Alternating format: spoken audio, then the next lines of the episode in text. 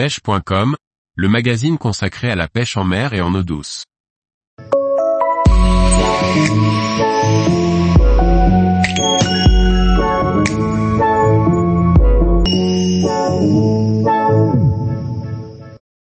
Pêche à la franglaise, une technique de pêche au cou à sensation.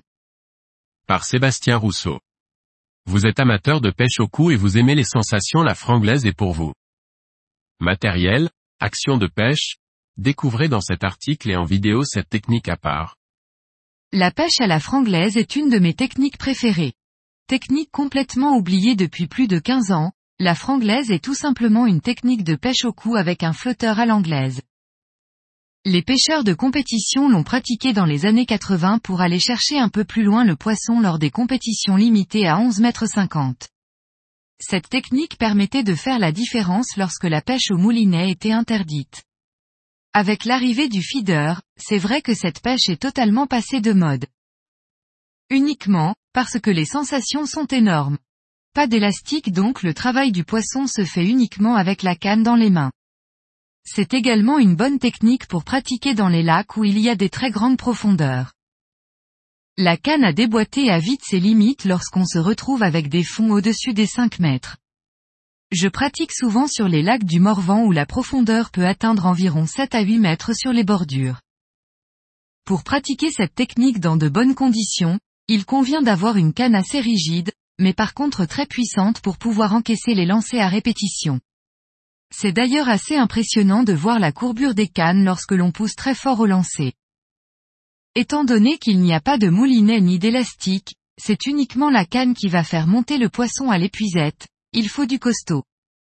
Depuis de nombreuses années, j'utilise avec succès les teams Daiwa télescopiques en 8 et 9 mètres, des cannes puissantes capables de prendre des poissons jusqu'à 4 voire 5 kg. Concernant la ligne, c'est préférable d'utiliser un nylon spécial anglaise pour que la bannière soit totalement noyée, ça améliorera grandement le contrôle de la ligne. Sur ces cannes, j'utilise régulièrement des petits flotteurs en plume de pan de 4 grammes, mais lorsqu'il y a beaucoup de vent, je n'hésite pas à monter sur des flotteurs jusqu'à 8 grammes j'aime utiliser des modèles pré-plombés pour éviter d'emmener trop de plomb sur la ligne. Pour mettre mon flotteur, J'utilise des attaches feeder que je bloque entre deux stop flottes de chaque côté, histoire de ne pas voir descendre le flotteur lors des lancers.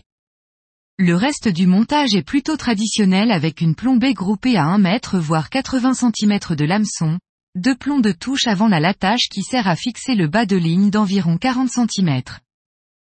Pour fixer mes bas de ligne, j'utilise également des attaches feeder très pratiques, les Quick Change Swivel qui permettent de changer de bas de ligne en à peine 5 secondes. Pour accrocher la ligne, il existe deux grandes écoles, coller une attache type stonfo ou utiliser la technique avec un élastique et un morceau de gaine.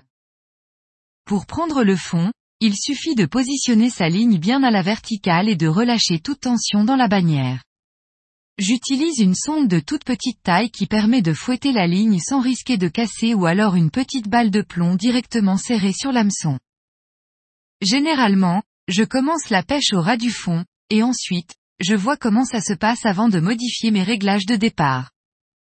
Pour le reste entre l'amorce les éches et la stratégie de rappel, la pêche à la franglaise se gère finalement comme une pêche au cou traditionnelle.